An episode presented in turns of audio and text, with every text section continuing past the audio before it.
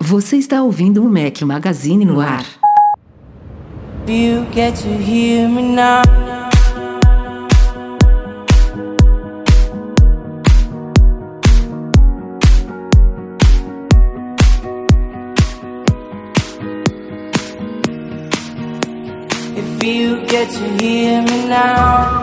Fala galera do Mac Magazine, bem-vindos ao nosso podcast 380. Estamos ao som de Alok. Obrigado ao Bruno Nascimento pela sugestão desta trilha sonora. Bom dia, boa tarde, boa noite, boa madrugada. Fala aqui Rafael Fishman mais uma vez com apenas um companheiro inseparável, Eduardo Marques. Grande Rafael Fishman. Chutamos o Breno. Chutamos o Breno. Chutamos não, ele ignorou a Ah, gente completamente. Mandei Ele mensagem saber horas. de só quer saber de live sertaneja, beber, vinho, cerveja. O cara só quer Ele- aproveitar a vida. Ele normalmente é mais, é, é mais educado, né? Quando ele não vai participar, ele avisa que não vai participar.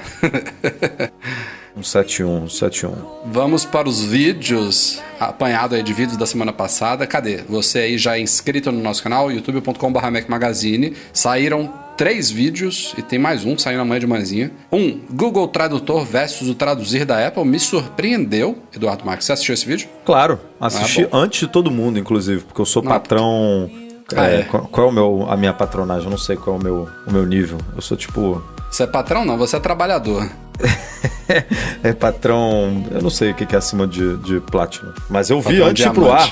Eu vi antes pro ar. É. E muito bom. Surpreendente, mesmo. né? É. Bem, bem bom, ainda mais pensando que tudo roda aí no, no próprio aparelho e tal, né? Aquelas questões todas que a gente já debateu de privacidade. Bem interessante aí o que que poderá surgir aí desses, desse, dessa nova ferramenta, pensando aí no futuro em integração com fone de ouvido, coisa que o Google faz hoje que a Apple não faz, né, e tal. Então, bem, bem promissor. Eu depois vou até testar aqui no Beta 2 se os bugs que eu apresentei lá no vídeo já foram corrigidos. Mas também tem, ba- tem bastante tempo, né? Se não foi agora, quem sabe no próximo. O segundo vídeo da semana foi o que mudou no CarPlay do iOS 14. A gente não tinha falado ainda das novidades, não são muitas, mas enfim, mereceu um videozinho. E por fim, cobrimos os outros três sistemas que eu não estou podendo testar, expliquei no vídeo por quê, mas a gente fez um apanhado aí das principais novidades do iPadOS 14, do WatchOS 7 e do tvOS 14. E agora, como eu falei, amanhã de manhã sai mais um vídeo especial nosso, saindo dessa desse ritmo aí de novos sistemas da Apple. A gente testou dois clones de AirPods, um dos AirPods normais de segunda geração e um dos AirPods Pro. Esse vídeo, no momento que vocês estiverem ouvindo esse podcast editado, já vai estar no ar lá no youtube.com.br Mac Magazine. Um, um vídeo um pouquinho mais longo, mas é especial e eu acho que vocês vão curtir a experiência. Vamos pra pauta, Edu? Vamos! Simbora. Now, now, now,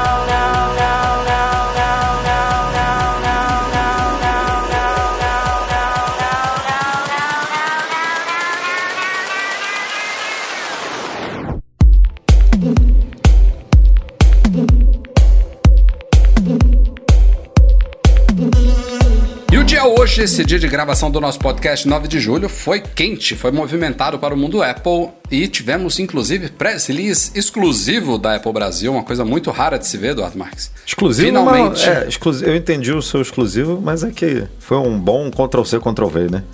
Não, não, é. O, o, o press release ele é padrão em todos os países que já receberam essa novidade, mas enfim, é um press release que saiu no Brasil, né? Não foi um- É, uma mera. saiu, tra- saiu no Brasil e não saiu nos Estados Exato, Unidos, né? Exatamente. Até porque os Estados Unidos já está abastecido dessa novidade há anos, É, né? Enfim. Esse pré-release saiu nos Estados Unidos há dois anos. Estão chegando, então, finalmente confirmado. Já tínhamos falado aqui há séculos, há semanas, que a Anvisa liberou ECG e notificação de ritmo cardíaco irregular no Apple Watch. A Apple já poderia ter liberado isso antes, não liberou. Porque não estava na prioridade dela, na certa, mas agora chegou a hora. Provavelmente na semana que vem teremos a liberação de iOS 13.6, WatchOS 6.2.8, entre os outros sistemas aí que estavam em testes, que hoje foram liberados versões Golden Master deles. Eu imagino que entre segunda, terça ou mais, mais tardar na quarta-feira eles estejam aí.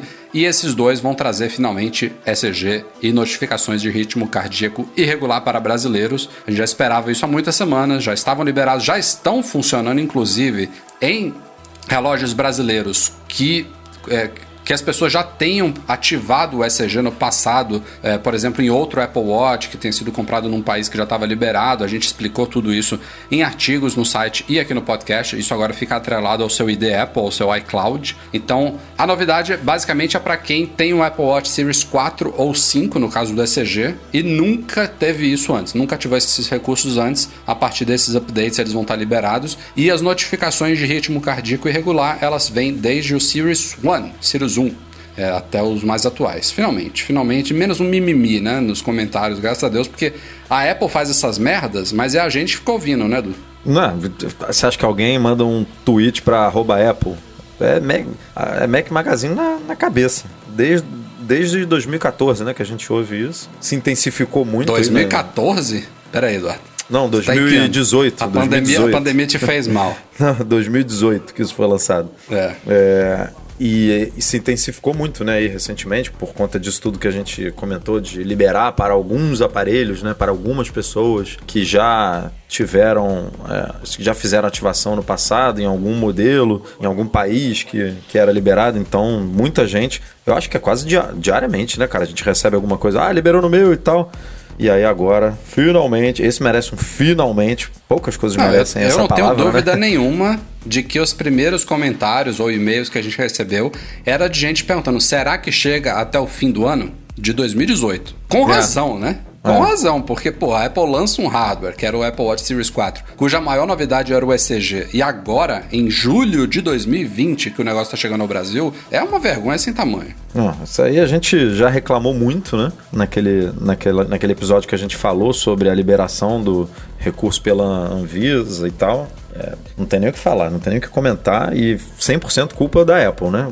Burocracia brasileira, aparentemente, não tem absolutamente nada a ver com isso, porque o, depois que a Apple fez o pedido, a, Anvisa aprovou isso em. Acho que foi em menos de dois meses, né? Que a gente comentou. Foram, foram 20 e poucos dias, se eu não me engano. Então, é, não foi culpa do Brasil dessa vez. Foi culpa da Apple mesmo, mas finalmente chegou. Pessoal que precisa monitorar mais de perto aí o coração, que tem algum tipo de problema, que, que quer cuidar melhor da saúde, já tem essa opção aí no Apple Watch. Muito boa e muito bem-vinda. Como eu falei, o dia hoje, 9 de julho, foi movimentado. A gente tinha noticiado que saiu na terça-feira a segunda versão, as, as segundas, na verdade, versões betas para desenvolvedores de todos os novos sistemas. E hoje, dois dias depois apenas, dia 9 de julho, a Apple iniciou os testes públicos. Ela liberou iOS 14, iPadOS 14, macOS Big Sur, WatchOS 7 e tvOS 14 lá no Apple Beta Software Program. Na verdade, o WatchOS 7 ainda não está no ar, né? Do, o Big Sur já entrou? Já, já. Big Sur já está liberado. É, o Big Sur demorou um pouquinho, mas já entrou. De... O WatchOS deve pipocar em breve. Quem tá ouvindo, como diz o, o Rafael Fishman, na edição editada, com é, certeza né? já tá liberado aí. Mas para quem tá acompanhando ao com vivo. Com certeza não. Não, bo não bote sua mão no fogo ah, pela eu boto. Apple, né? Pô, não é possível. Aí, é, né? não, aí não tem jeito. É porque o Mas... WatchOS, pela primeira vez, ele está entrando no beta, nesse Apple Beta Software Program, né? Até o ano passado, a Apple, a Apple começou isso, esse programa de testes públicos, só com iOS e macOS. Depois, o iPadOS não existia na época, né? Foi desmembrado. Depois entrou o tvOS e este ano, pela primeira vez, está entrando o WatchOS e, e, por acaso, ou não por acaso, é o único que não está liberado ainda, mas eu acho que é realmente uma questão só de ajustes lá. Logo, logo deve pipocar lá. Para quem quiser, essa é a alternativa minimamente mais segura, mas é praticamente a mesma coisa que você testar ah, é. a versão beta de desenvolvedores, porque basicamente a Apple só esperou uma beta, né? Porque essa primeira pública é equivalente à segunda beta para desenvolvedores. Não, ela não está mais estável do que a segunda beta para desenvolvedores. Não. É beta tal como a beta desenvolvedores. Ela só esperou um pouquinho a primeira leva lá. Eu, se fosse Apple, teria esperado mais uma, pelo menos, sei lá. Eu não sei porque que eles correm tanto para liberar isso. Deve é, ser. Né? Eles devem monitorar né, o uso de.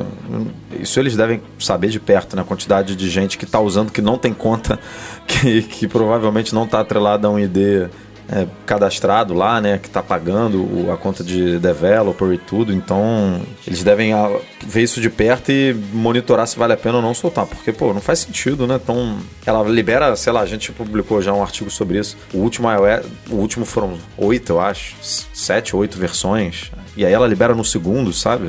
Podia esperar mais um pouquinho para a coisa estar tá um pouco mais ajeitada, né? Um pouco mais refinada. Mas, se ela acha que tá bom, quem é a gente para discordar? É, é o, é o, que a gente falou no artigo lá no site, para quem não leu, eu, eu, fiz um artigo explicando por que, que você não deve instalar uma versão beta. É, não que todo mundo não deva, mas você precisa pelo menos entender o que, que é isso, quais os riscos que você corre e quais são, na verdade, qual, qual, qual, é, na verdade, o maior propósito dessa fase, né? Não é você ter acesso às novidades antes da hora, antes de todo mundo, né? É colaborar com o desenvolvimento, é, desenvolvedores prepararem seus aplicativos. E beleza, se você é ansioso, se você sabe disso tudo, se você nem tá afim de mandar report para Apple, quiser xingar no Twitter só, por favor, só não, não cita o nosso arroba, pode xingar no seu Twitter à vontade. E, não, e, e só, e só para ter acesso às novidades, beleza, mas o que não dá é para você esperar que vai ser tudo sem percalços, que sua bateria vai durar a mesma coisa que o normal, que todos os seus aplicativos vão funcionar normalmente. Nada disso é verdade, ainda mais na segunda beta de desenvolvedores. A gente está no começo de julho, esses sistemas só devem ser lançados lá para meados de setembro, alguns talvez outubro, né? Então temos aí um bom período de testes, como o Edu falou, ano passado eu acho que foram oito betas do iOS 13, então tem muita coisa para ser corrigida, muita aresta para ser aparada, mas sabendo disso tudo de novo, quem quiser agora pode ir lá em beta.apple.com a inscrição é gratuita nesse programa, você não precisa ser desenvolvedor, não precisa ser nada. É, a instalação é parecida, tem um esquema lá de perfil, de instalação e tal. A, a Apple também tem Aliás, uma página a gente explicou tudo né, no site, perguntas. né? Tá tudo explicadinho lá no Mac é, Magazine, é. a gente fizemos artigos aí. Tal, tal, como a gente explica que você não deve instalar beta, a gente também explica como você deve instalar. Obviamente, você sabendo de, de, de, de, de tudo que a gente já explicou, mas está tudo lá no site. Vale avisar aqui, vale uns avisos para quem só acompanha o podcast importantes sobre o WatchOS 7, que é a primeira vez que ele está fazendo parte do programa. Que, um, isso que o Rafa falou de bateria é super relevante, porque esses sistemas betas, eles rodam ferramentas de diagnósticos e tudo mais que drenam mais bateria do que o normal. E falando de um relógio que, para muita gente, às vezes não, é, não dura o dia inteiro, né? Como o Breno estava reclamando aqui é, nos últimos dias, nos últimos episódios, isso se intensifica muito mais. Então, ah, vou testar o WatchOS 7 para ver o monitoramento de sono. Cara, é capaz de você nem conseguir testar isso direito por, causa, por conta da bateria, se a bateria ficar muito zoada. E dois, que no WatchOS você não tem como voltar atrás. Se no iOS 14, no iPad OS 14, no macOS Big Sur você tem como, putz, tá dando muito problema aqui, não tô conseguindo trabalhar, não, enfim, não tô conseguindo utilizar o dispositivo da maneira que eu tô acostumado. Quero abandonar isso aqui e voltar pro iOS 13, pro iPad OS 13 ou pro macOS 14 Catalina. Você tem como fazer. É chatinho, dá um trabalhinho, você pode perder uma coisa ou outra ali, né? De, de, de informação enquanto você estava rodando o sistema novo de backup, que você não vai conseguir recuperar e tal. Mas, beleza, tem como fazer. No WatchOS não tem o que fazer. Você não tem como voltar para o WatchOS 6. Você vai ter que rodar o WatchOS 7 até o, a versão final ser liberada pela Apple. Então, assim, não tem direito a arrependimento. Vai até o final de mão dada ali com a Apple. E a polêmica continua. Os rumores sobre a retirada de carregador e fone de ouvido, de novo, né? A gente, eu acho que eu citei isso no podcast passado. É bizarro como a polêmica já estava enorme quando pipocou o rumor da retirada de fone de ouvido, mas agora que ele escalou para carregador, o pessoal pouco fala de fone de ouvido. Na verdade, a grande maioria fala. Ah, Estou chateado, até eu tô. Embora não use, eu não gosto que tirem coisa da minha caixa, mas a maioria que eu vejo dos fones de ouvido é, pô, é uma merda, mas é compreensível tirar o fone de ouvido. A galera está já aceitando, já passou da garganta ali, desceu o quadrado, mas passou, sabe? Agora o carregador, é, a rejeição continua muito grande, com toda a razão da galera, né? Até porque a gente não sabe ainda como que a Apple vai de fato agir com relação a isso. Primeiro que ainda é rumor. É um rumor que a gente, ligando A mais B, a gente analisando as fontes que estão falando disso, já começa a ser difícil de acreditar que não vai se concretizar. Mas pode ser que não se concretize, já começa por aí. E em se concretizando, é, a gente não sabe exatamente qual vai ser a estratégia da Apple. Eu, Não, no meu tem- vídeo tem- sobre isso. E, e tem, tem três rumores né, envolvendo isso. Tem rumor que tudo mantém a mesma coisa, de, tô falando no aspecto financeiro da coisa, né? É, mantém os mesmos preços, tem rumor que vai ser mais barato, tem rumor que vai ser mais caro. Tipo, pode acontecer tudo, né? Esse, esse mais caro, eu acho que a gente, a gente nem cobriu, né? Na verdade, foi um analista que falou que o modelo de entrada do iPhone 12, o não Pro, ele deve vir custando 50 dólares a mais que este ano, é, enquanto no ano passado ele caiu 50 dólares. Mas a gente nem cobriu. É, mano, dá pra você ver, meio- assim, co- como a coisa ainda tá distante. perdida, a que vai tirar o carregador, os rumores já se encontraram. Tá muito claro que a possibilidade disso acontecer é bem grande. Agora, como que isso vai acontecer, realmente é incógnita. Ninguém sabe ainda. Não tem um caminho, uma direção aí apontando para um lado mais favorável, né? É, no meu vídeo eu citei cinco hipóteses. A, a mais escrota de todas é a Apple, na keynote de lançamento do iPhone 12, nem tocar no assunto. Simplesmente a gente, depois que tiver lá no site dela, a gente vai lá na, na área de compra. Aí você rola lá até o fim da página, tem What's in the Box, né? O que, que tem na caixa. Aí você vai ver que não tá lá. Essa é a primeira hipótese, sem mudança de preço, sem desconto em nada. Essa é a hipótese mais escrota de todas. E a hipótese mais otimista, que eu acho que todo mundo ficaria satisfeito, é a Apple de fato tirar as duas coisas da caixa, reduzir provavelmente uns 50 dólares no preço dos aparelhos e, no momento da compra do iPhone, ainda te dar um desconto, sei lá, de 50% na compra dos acessórios que você quiser. Eu acho que ela não vai chegar tanto, embora seria lindo se ela fizesse isso, mas eu espero que ela fique ali mais ou menos no intermediário para. Pra não ser, pra, justamente para não ser muito escroto, né? Para não ser uma coisa extremamente gananciosa, porque ne- nesse extremo que eu tô falando, ela nem usaria a tal desculpa que ninguém engole do meio ambiente, entendeu? Isso ainda seria estaria lá no começo dos intermediários. Se ela tirar 50 dólares do iPhone, sinceramente, não precisa nem fazer esquema de, de vender os acessórios a um preço mais barato. Pô, porque a diferença é Já, tão já, pequena. estaria, já estaria razoável. É, estaria assim, de razoável. 50, ah, você economizou 50, tô falando óbvio, pensando aqui em Estados Unidos, que é o mercado principal dela, que é onde ela aplica aplica tudo e, e, e vai pro resto do mundo, né? Se ela tirar 50 lá, tem que tirar 500 no Brasil. É, tirou né? 50 lá, e aí você quer comprar o fone e o, o carregador, você vai gastar 60, ou seja, vai gastar 10 a mais do que você gastou em, 2000 e, em 2020, por exemplo, quando comprou o iPhone 11 Pro, beleza. Subiu o preço, subiu 10 dólares, mas para pouca gente, porque eu, eu acredito que pouca gente vai comprar os dois acessórios, sabe?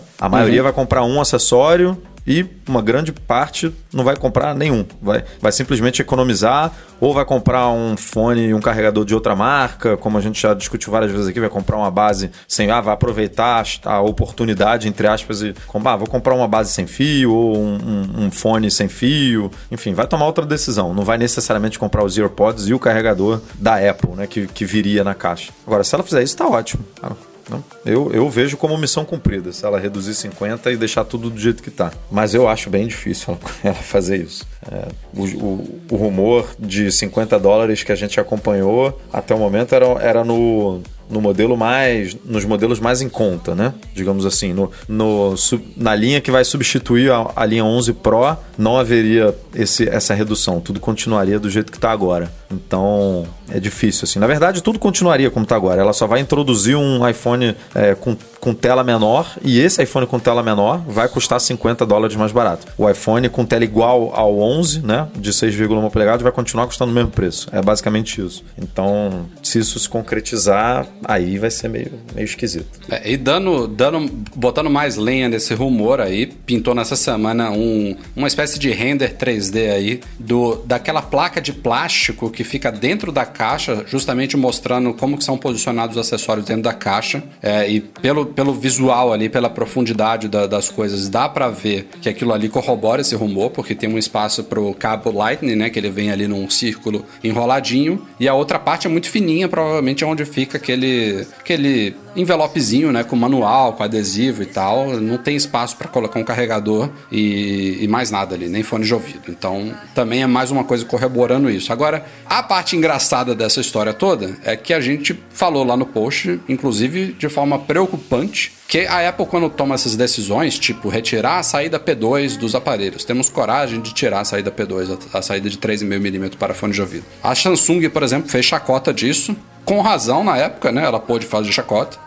Samsung, Não foi só Google, ela. né, É, outras, não foi né, só o Google, ela. O Google tirou onda numa apresentação do Pixel, né? No, no Exato. lá, falando... E passados o que? Dois anos ou três, hoje em dia é raríssimo você achar um aparelho, principalmente do- da- dos pare- os aparelhos a partir de intermediário premium, flagship então premium, é praticamente impossível você achar. Você ainda acha nos aparelhos mais de entrada, mais populares, mas nos flagships hoje em dia, das- de todas as grandes marcas, eu é muito difícil você- achar algum aparelho com P2. Mas assim, isso não é tão drástico, né? É, e a gente falou lá no artigo que é, se a Apple realmente seguir com esse rumor de tirar o carregador, pode ser que a história se repita, né? Que as fabricantes façam chacota e que aos poucos vejam, ó, a gente também pode economizar aqui, aumentar a margem ali, os consumidores não precisam disso tudo, lixo eletrônico, meio ambiente, blá blá blá blá blá. blá. E cara, não passou duas semanas do começo desses rumores, três semanas, não sei quando foi que a gente falou disso pela primeira vez, e já começaram a pipocar rumores, inclusive de sites especializados internacionais em Samsung, sites dedicados, dizendo que a empresa já está considerando para o ano que vem seguir esse mesmo ritmo também de retirar o carregador, é, retirar o,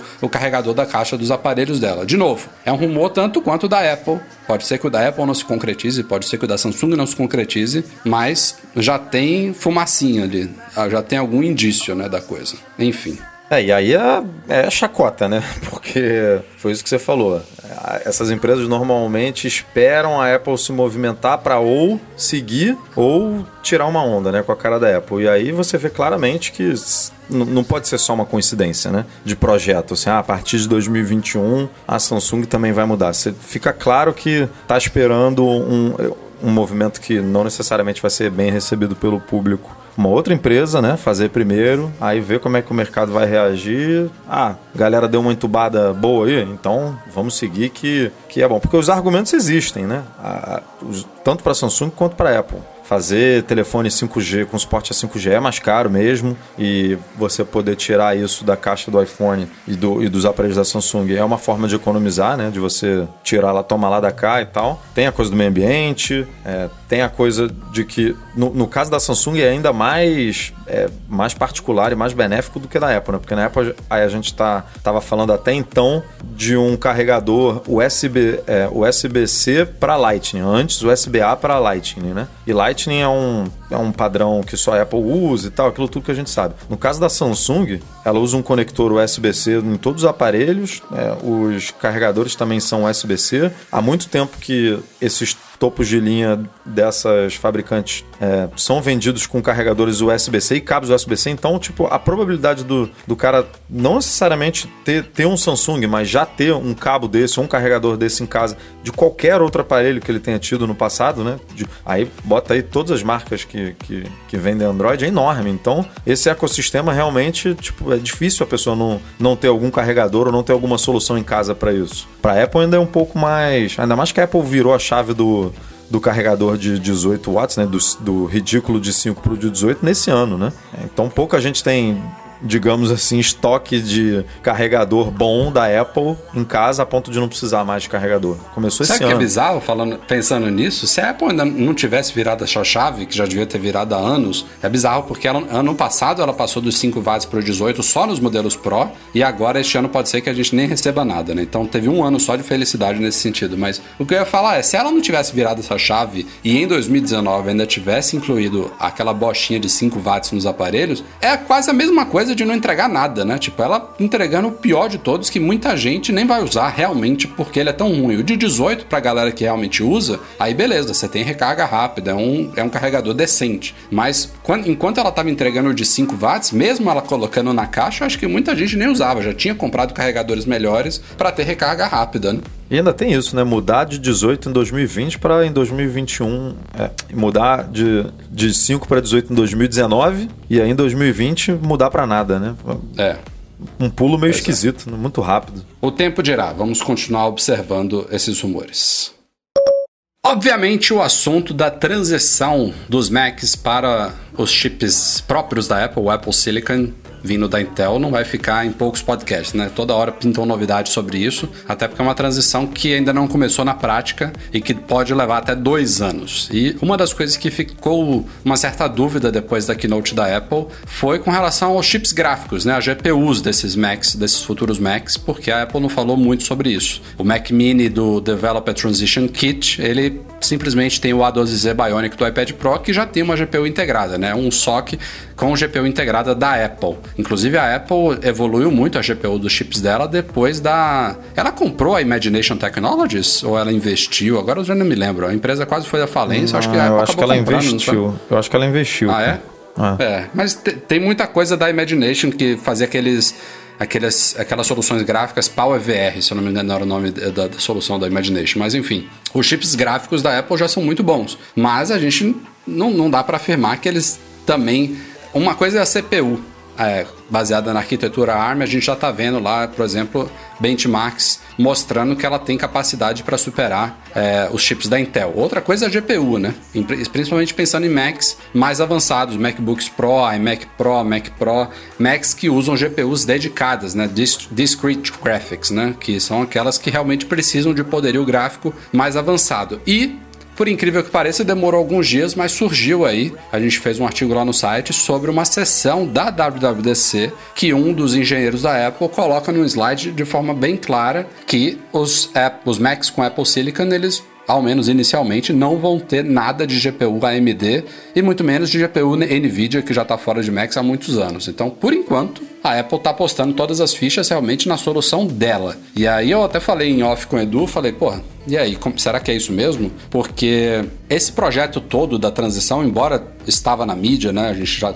A primeira vez que a gente falou dessa, dessa, dessa possível migração foi em 2016 no Mac Magazine. Então é um rumor de longa data que está se concretizando agora. Mas uma coisa é as empresas todas saberem da possibilidade. Outra é a Apple realmente anunciar isso e colocar a mão na massa. Então, dificilmente, na minha visão, ela trabalhou nesse projeto junto. Óbvio, óbvio que ela não trabalhou junto à Intel, não deu detalhes para Intel, mas pode ser que ela também tenha feito de forma secreta e não tenha trabalhado com a AMD nem com a Nvidia nisso. Eu tô dizendo isso porque até a WWDC, que é quando essa transição foi anunciada, é possível realmente que a AMD estava no escuro, não sabia da transição, não trabalhou em nada, não tinha detalhes por parte da Apple, e aí a gente não sabe o que, que vai acontecer daqui em diante. Será que a AMD vai demonstrar interesse? Será que a Apple tem interesse? Será que as duas vão trabalhar juntas drivers, em adaptações para futuros Macs que possam ter GPU integrada da Apple, mas também uma GPU dedicada da AMD? Será que a Nvidia vai voltar a trabalhar mais próxima com a Apple nisso, trazendo de volta a- as placas gráficas delas que já equiparam Macs há muitos anos atrás? Nada disso a gente sabe, mas o que a gente sabe neste momento é que o plano atual da Apple não envolve AMD nem Nvidia. Então, ou a Apple realmente está com muita bala na agulha e apostando muito no, no- no que ela está conseguindo criar lá nos laboratórios dela. E, de novo, esse chip que está no Mac Mini do DTK não é uma referência muito boa. Ou as coisas podem mudar daqui para os próximos dois anos, né? Assim Mas como. é, mas é muito bizarro, né, cara? Porque se você parar pra pensar nas opções que você tem hoje, até no MacBook Pro de 16, que dirá no Mac Pro, né? Que você pode botar, pô, as placas bizarras lá. Como é que ela vai substituir isso tudo, cara? Como é que ela vai dar essas opções pro usuário hoje? Assim, porque simplesmente deixar você com menos opções, eu não imagino que ela vai fazer isso, né? Hoje você pode configurar o Mac falando falando do mercado doméstico, vai, não vou nem pro mercado profissional, mas é do- doméstico entre aspas, porque MacBook Pro não é considerado tão profissional quanto o Mac Pro, né? É, você hoje tem três opções, sendo que uma é realmente muito boa, né? Essa última que ela, que ela colocou lá da AMD, que a gente cobriu no site, que ela pode atingir picos de performance até 70% maior, né? Do que a que vem padrão no, no MacBook Pro e tal. Pô, é bizarro ela se garantir nesse nível de falar, não, não preciso de AMD nem NVIDIA, vou, vamos aqui com Apple GPU que eu dou conta do recado.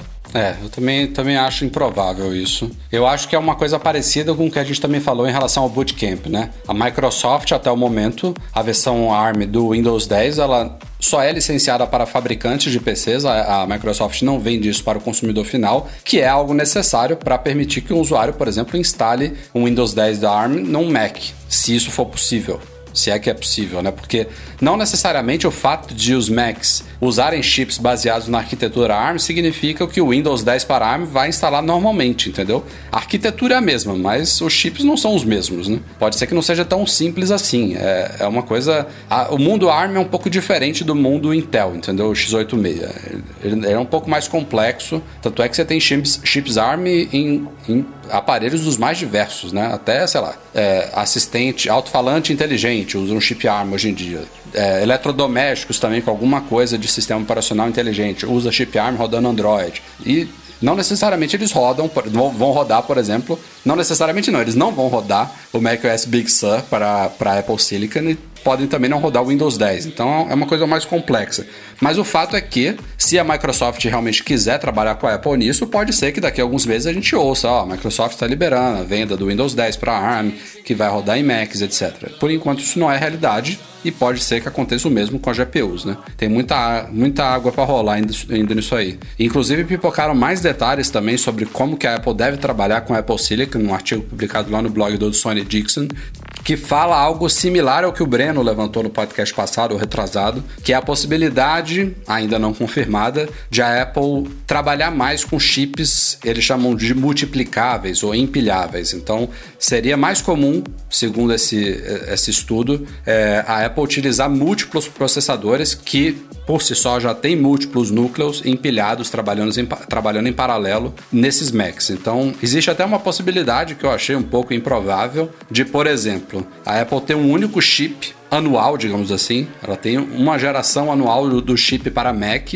E aí, tipo, o Mac mais, mais em conta de todos, o Mac Mini ou MacBook de entrada, ele usaria um chip desse, que já seria bastante poderoso, né? Pode ter 8, 12 núcleos, a gente não sabe. E um MacBook Pro de 16, um iMac Pro, poderia, sei lá, ter 4, 8, 12, 12 chips trabalhando em conjunto, entendeu? Em vez de ela ter chips diferentes com poderios diferentes é, numa mesma linha, entendeu? Isso que, eu quero, isso que eu quero dizer. É uma possibilidade. Eu acho que, eu acho que não é lá, nem lá nem cá. Eu duvido muito que na mesma linha do ano inteiro, vamos dizer, em todos os Macs lançados em 2025, por exemplo, todos eles vão usar o mesmo chip, entendeu? Eu acho que a Apple até pode começar um pouco mais lenta, até porque a transição vai levar no mínimo dois anos aí. Pode ser que ela comece com um chip e aí no, só no ano seguinte ela introduz um segundo, e aí aos poucos vai diversificar nessa linha. Mas disso ser algo padrão, eu não acredito. Também não, e não vejo, assim, muita lógica nesse, nessa estratégia porque vamos, vamos pegar os dois extremos, quem compra um MacBook Air e quem compra um Mac Pro.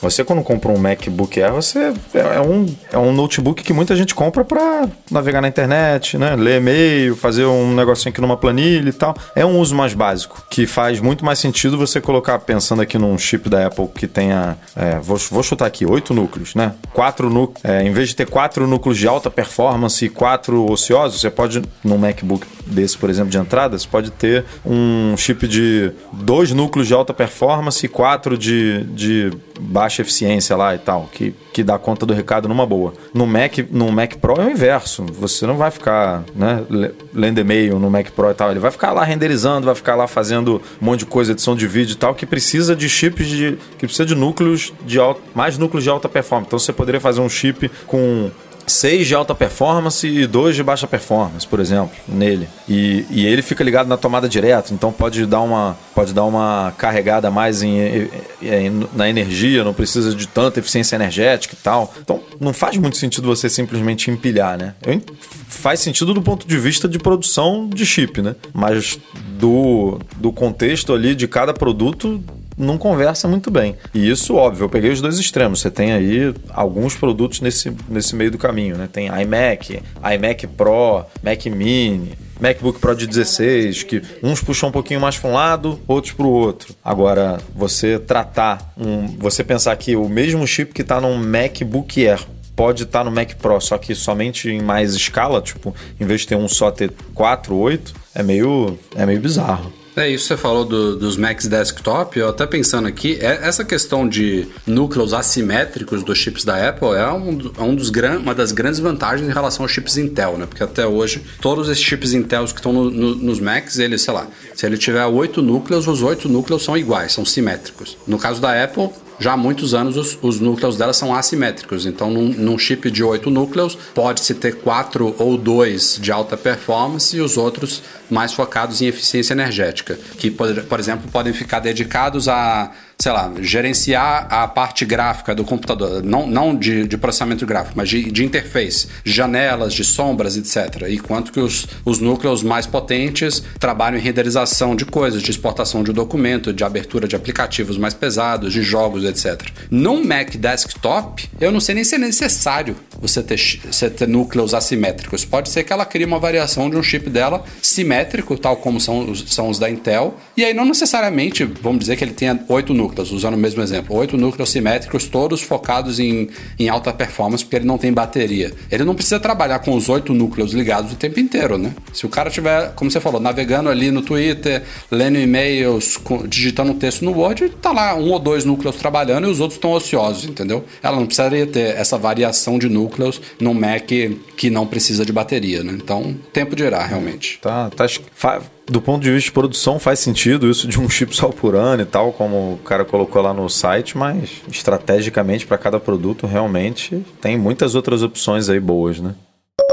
E passando aqui para outra pauta, mas ainda ficando nesse mesmo universo de Macs com Apple Silicon, outra coisa que também era dúvida que foi esclarecida nos últimos dias é com relação à interface ou protocolo Thunderbolt, que equipa Macs há muitos anos. É um projeto que foi desenvolvido pela Intel em parceria com a Apple e é muito popular, muito mais popular no mundo Apple do que em PCs, embora haja PCs com Thunderbolt também. É, e o Thunderbolt até pouco tempo atrás ele tinha uma vantagem em relação ao USB tremenda, né? O USB mais recentemente se encostou ali e o USB 4 vai praticamente é, é, é, equiparar né, as capacidades do Thunderbolt. Mas a realidade hoje é que o Thunderbolt 3 ele é muito bom, muito flexível, muito poderoso, muito rápido na transferência de dados. E nesta semana foi anunciado o Thunderbolt 4, que não é um salto significativo, mas traz algumas melhorias bacanas que a gente descreveu no artigo lá do site. E aí o assunto voltou à tona, né? Pô, e aí? Como é que vai ser isso com os Macs? Porque o Thunderbolt, embora tenha sido desenvolvido em parceria com a Apple,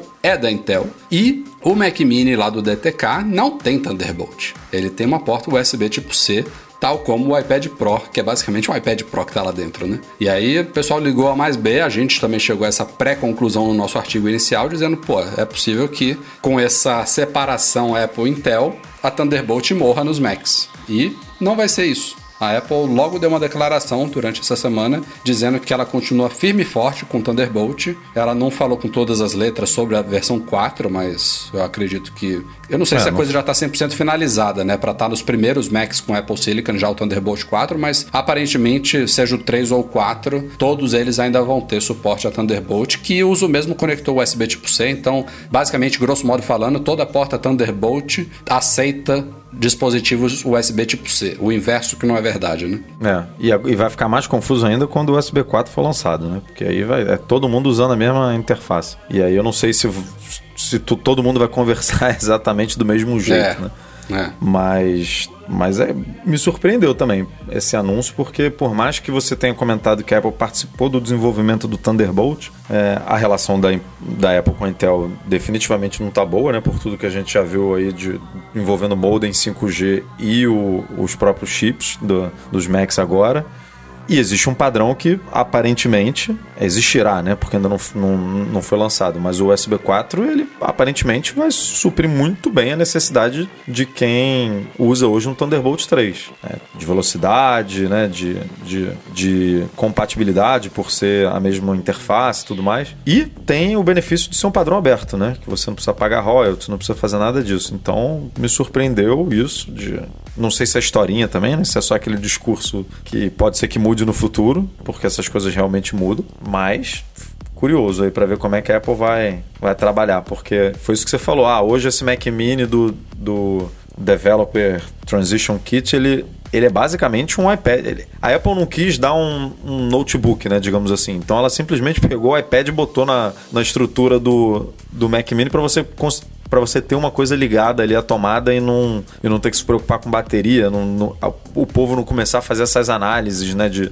de duração de bateria e tudo. Será que é melhor? Será que é pior? Como é que vai ser? Então, temos um Mac Mini ali, basicamente, que é igual um, um iPad Pro de 512, funcionando ali numa boa nessa estrutura. Então, até por isso que eu acho que faz sentido ser um conector USB, é, USB-C como no iPad Pro. Mas eu, eu, tô, eu quero ver isso aí, porque assim, no papel fazia muito mais sentido seguir com USB 4. Se, é isso que eu ia falar. Se fosse o USB 4, e eu não, agora eu não me lembro, o USB 4 é retrocompatível com o Thunderbolt 3? Não, né? Então, eu acho que eles não conversam, cara. Então, é, é isso que é o problema, porque o Thunderbolt é. conversa com o USB, mas o USB não conversa com o Thunderbolt. Eu e acho aí... que vai ser isso aí, entendeu? Aí faz sentido manter Thunderbolt, né? É, então, é isso que eu tô falando. Né? A Thunderbolt ela abraça as duas coisas. E a Apple, ela, ela abandonaria um mercado de acessórios que é Thunderbolt para Macs gigantesco hoje em dia, né? Tem muita coisa, não é pouca, não é uma, uma interface assim, ah, de vez em quando você vê alguma, alguma coisa, não. A gente, inclusive, cobre lá no Mac Magazine, semanalmente tem algum produto novo, algum hub, algum dock, alguma placa, tem eGPUs que são de Thunderbolt, tem muita coisa que usa essa interface. Então, seria muito brabo ela abandonar todo esse, esse legado, né? É, mas, mas a gente conhece a Apple também, né? Que, que quando quer evoluir, digamos assim, né? Não tem pena de cortar hum. esses esses legados aí e dane-se. E a gente que compra tudo de novo. Até há pouco tempo a gente estava tudo pendurado em dongle, em acessórios, né? Agora a gente está começando a viver num, num mundo um pouquinho melhor nesse sentido, por conta do USB-C, e aí realmente fazer uma nova, uma nova mudança dessa, que é menos traumática porque o, a, o, conector é o mesmo, né? Mas por outro lado é muito confuso, né? Porque você pega, ah, comprei aqui um negócio, isso que você falou, vamos supor que ela migre para o USB 4. Ah, comprei um negócio aqui Thunderbolt, o cara nem lê a caixa, nem, nem sabe que é Thunderbolt, só vê o conectorzinho ali que é igual, e aí vai uhum. lá, espeta no Mac e não funciona, né? Como é que fica? Putz, até descobrir que, ah, não, as interfaces são parecidas, mas não conversam e tal, é bem, é, é bem traumático mesmo. Tem que, nesse sentido, realmente vale a pena ela abraçar a tecnologia que conversa com tudo e, e que não vai dar nenhuma dor de cabeça para ninguém. E chegamos então aos e-mails enviados para noar.macmagazine.com.br, começando aqui com Guila Miranda. Então, eu venho aqui contar um pouco da minha experiência em relação ao WatchOS 7 monitoramento de sono e bateria. Pois bem, tenho um Apple Watch desde o Series 2 e até o atual Series 5 e sempre dormi com ele no pulso. Coragem. Minha rotina é, minha rotina sempre foi colocá-lo para carregar no momento que vou tomar banho, na parte da manhã, assim que acordo, às 14 horas e também às 19 horas. Nosso cara carrega três vezes. Com isso, sempre consegui manter a porcentagem da bateria no mínimo acima de 60% e olha que eu pratico exercícios com ele também. Bem, esse é o meu modo de viver com o relógio da Apple. É triste, né? Nossa, Pô. três vezes ao dia, cara, carregar é, é porque não deve, não deve completar, né, de manhã. Se não, carrega é. só durante o banho, vai ali, né, 10 minutinhos, e tal, 15 é. minutos, aí não carrega. Aí as, as quatro, não sei, as duas, não sei se é a hora do almoço, né, que aí tá lá sentado comendo também, bota, bota o, o relógio para carregar. Enfim, mas é, é confuso. Pra mim, cara. carregar uma é, vez é por uma... dia já tá de bom tamanho. Já. É, imagina você tirar um negócio três vezes no dia no, do pulso, três vezes ao dia para poder carregar, ter que se preocupar com isso. Pô, é muita doideira isso. Não tem ninguém que vai concordar que isso é um modo ideal de você usar o aparelho, né? É triste a gente ainda em 2020 ter que ficar com essa limitação de bateria. É bizarro. Segundo e-mail, Renan Denadai. Ficou muito empolgado com o anúncio do chip ARM da Apple. Gostaria de ouvir a opinião de você sobre três pontos. Renan, são três pontos, seu e-mail ficou muito grande. Eu vou para o último ponto aqui que eu achei mais interessante para gente discutir. um pouquinho, é um pouquinho do Rafael para vocês.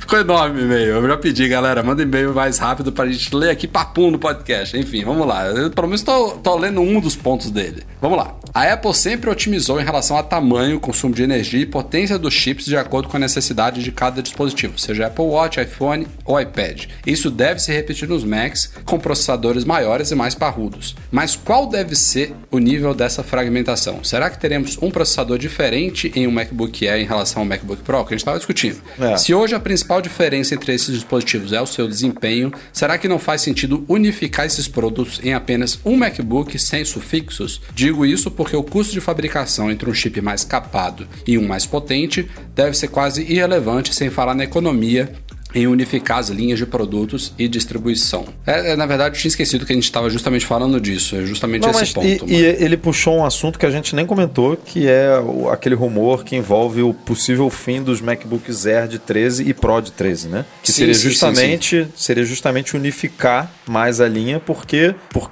com base nisso, de que vai ser um chip só para todo mundo, e aí se você é, quer um, um, um produto de entrada, vai ser um MacBook só com um chip. Se você quer um MacBook Pro, vai ser esse mesmo chip, só que multiplicado duas ou três vezes. E aí, se você quer um Mac Pro, vai ser esse mesmo, esse mesmo chip multiplicado, sei lá, 10, 12, 15 vezes. E aí você não precisa ter tanta tanta fragmentação na linha, né? Ah, um MacBook Air, um Pro de 13, um Pro de 16, não, você bota o Air e o Pro de 13, eles se tornam produtos muito muito próximos, né? Por isso. Então, a Apple Pô, poderia... já, tô, já tô até pensando aqui que olha que cenário utópico. Eu acho que isso não funciona. Mas você, a Apple vai ter um Mac Aí você vai passar por um assistentezinho assim. Você quer um Mac ligado à tomada ou um laptop? Aí pronto, aí ele se transforma. Tem uma carcaça para mesa, para mesa e uma carcaça para, para laptop. Qual o tamanho da sua tela? Aí você escolhe lá, tem três opções de tamanho da tela ou cinco opções. Quanto você quer de armazenamento? Qual o poder do processador? E aí, pô, isso que é difícil de vender, né? Porque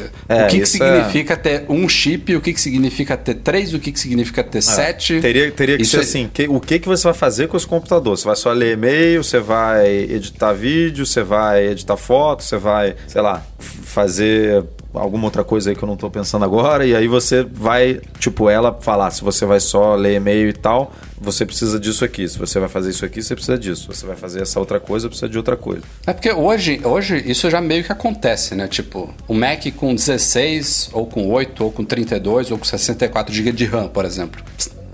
RAM sempre Quanto mais você tem, é melhor. Eu tô com 16 aqui. Pelo meu feeling do meu trabalho, eu acho que o ideal para mim seria 32. Mas adoraria, adoraria ter 64 ou 128. Mas assim, eu consigo trabalhar com 16. Acho que com 8 estaria muito complicado para o que eu faço hoje em dia. Mas isso é uma coisa tão subjetiva, né?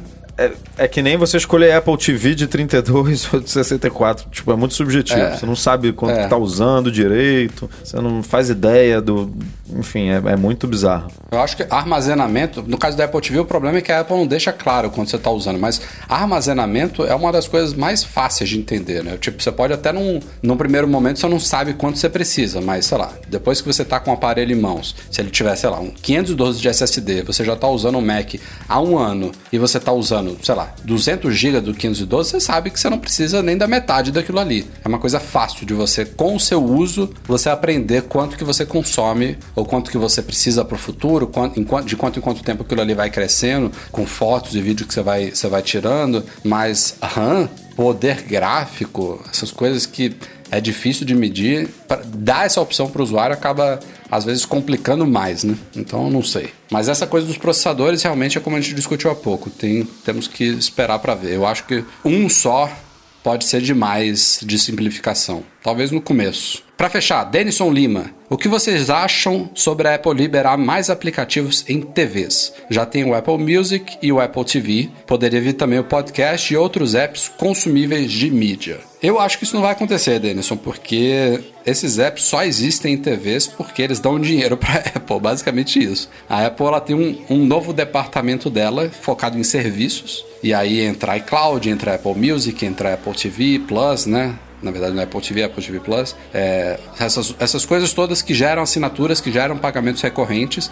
E especialmente se você pensar no Apple Music e no Apple TV Plus, quanto mais eles, de, quanto mais disseminados eles estiverem na maior número de dispositivos, mais chances a Apple tem de ganhar dinheiro recorrente em cima deles. Então, ela levar o aplicativo de podcast, usando o seu exemplo, isso não é, não, não, não cabe com o interesse dela, né? Não, não a não faz ser sentido. que ela deu uma guinada aí no, no negócio podcast, né? Que ela permita cobrar. Pode ser. Dentro da plataforma, para ser mais uma forma de, de, de quem produz conteúdo ganhar um dinheiro, vender, tipo.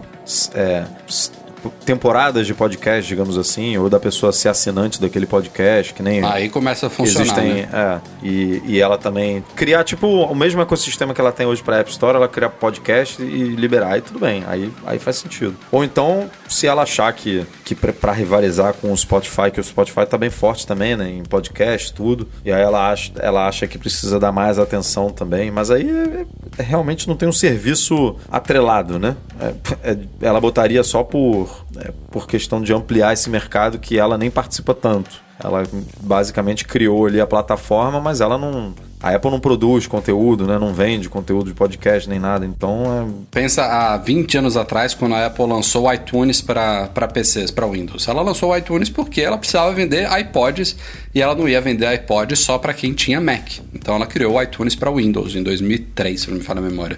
Dois anos depois que que já tínhamos iPods aí.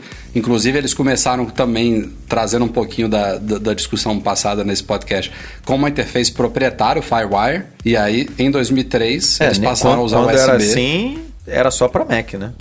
Quem era só para Mac. Ele era Firewire e, era, e era iTunes, dependia do iTunes que só existia ah. para Mac. E aí ele decolou justamente em 2003, quando passou a usar USB e saiu o iTunes para Windows. Então é tudo uma questão de interesse comercial. O Safari, por exemplo, existiu para Windows por um tempo. Agora eu não consigo nem pensar exatamente qual era o interesse comercial da Apple naquilo, mas você vê que ela abandonou. Não tem mais Safari para Windows, porque provavelmente não, não, não, justificaria. Outro, outro que eu penso aqui agora que não vejo muito potencial de ser expandido, Apple Maps. No máximo vai ter versão web dele, mas também não vejo por que, que ela lançaria um Apple Maps para Android, por exemplo. É, não, não faz muito sentido. Não tem, não tem muita grana envolvida, não vale a pena para a Apple pisar nesse terreno.